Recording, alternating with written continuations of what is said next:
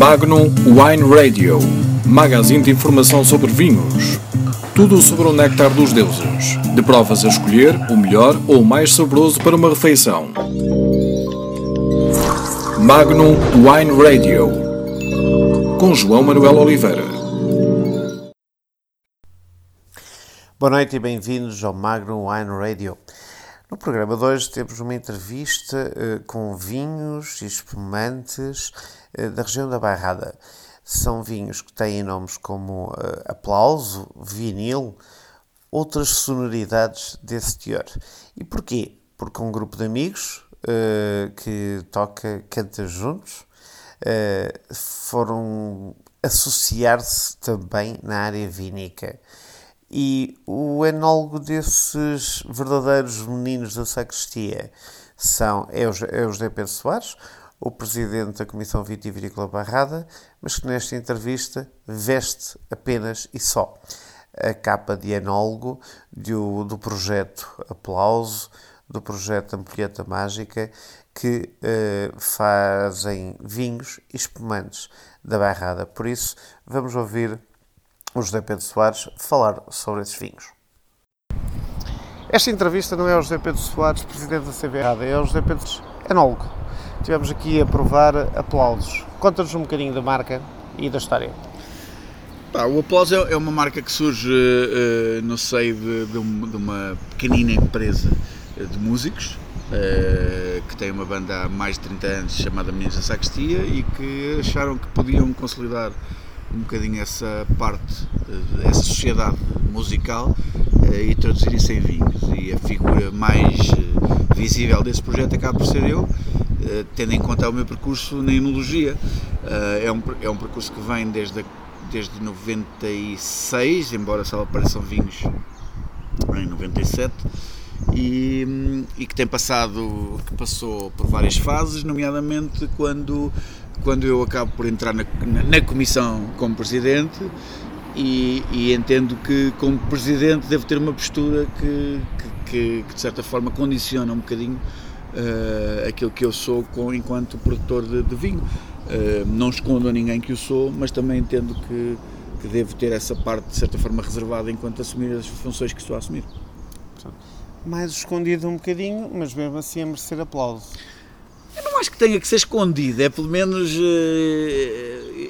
não aproveitar de forma direta aquilo que é a minha visibilidade enquanto Presidente da Comissão para, para traduzir isso numa mais-valia num projeto privado. Mas não escondo ninguém, toda a gente sabe, portanto isso está, está claro. Uh, é claro também que o facto de eu assumir a presidência me deixa menos tempo e portanto acabamos por, por também não dar às vezes toda a atenção que devia dar ao projeto. Há uma mudança muito grande em, em 2015. Estás para roubar a pergunta? Não, mas, mas pronto, mas já estou a dar essa, essa contextualização. Há uma mudança muito grande em 2015, porque nós, até 2015, complementávamos aquilo que era a nossa produção de uvas e de vinhos com a compra e aquisição de, de essencialmente de vinhos para lote. Eh, e a partir de 2015, com a entrada do nosso distribuidor na, eh, na produção também de uvas na Bairrada, a Lusovini, permite-nos também alargar o leque de escolhas e, portanto, ter um controlo e uma forma de fazer uma projeção sobre aquilo que será o futuro muito mais, com muito maior cuidado. Tens muito mais até... controle na analogia do sim, que antigamente. Sim, sim, sim, porque partimos das uvas, partimos de, de, vinhos elaborados por nós e com um sentido de isto à partida será para, não é? podemos depois não chegar a esse momento, e isso faz toda a diferença no vinho todo e no espumante também. Pois. E daí uh, surgirem agora um aumento de referências uh, para um Baga Barrada e também para um grande aplauso. Sim. O, o Baga Barrada uh, é algo que ficou pensado a partir do momento em que se abriu essa categoria. não, para nós foi sempre importante pensar na vaga como baga espumante e queremos, e queremos e quisemos e quisemos aguentar o tempo suficiente para que o tempo de estágio mínimo destes mantos seja sempre 18 meses. porque entendemos que sendo de uma uva com determinadas características, ah, ela acaba por ser, ter uma nobreza maior com mais tempo de estágio. Ponto 1. Um.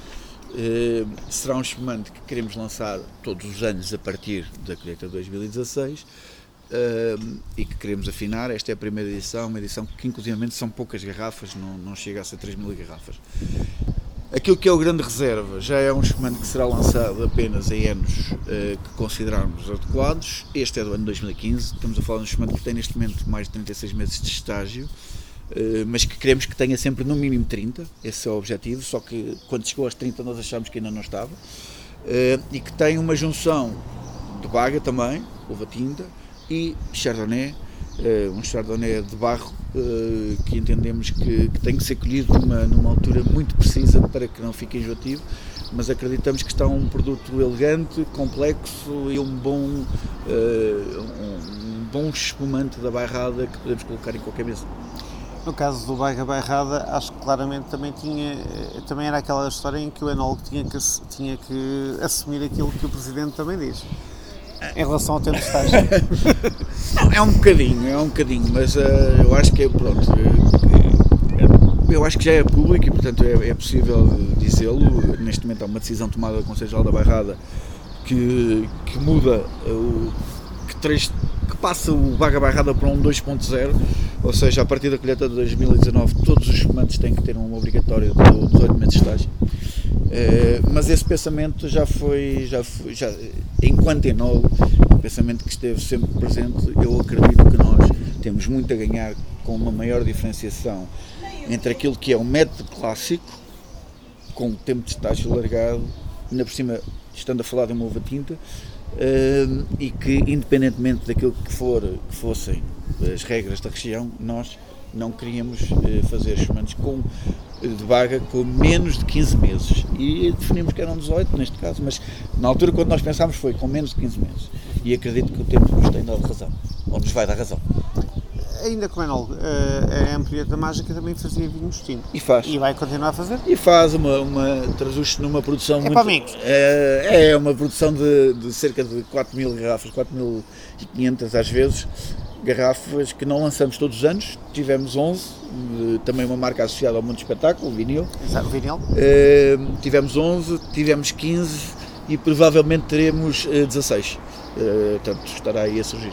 Falaremos Sempre com a marca vinil. Sempre com a marca vinil. Porque queremos separar uma, aquilo que é a nossa, a nossa relação com os espumantes uh, do que é aquilo que é a nossa relação com, com o vinho tinto.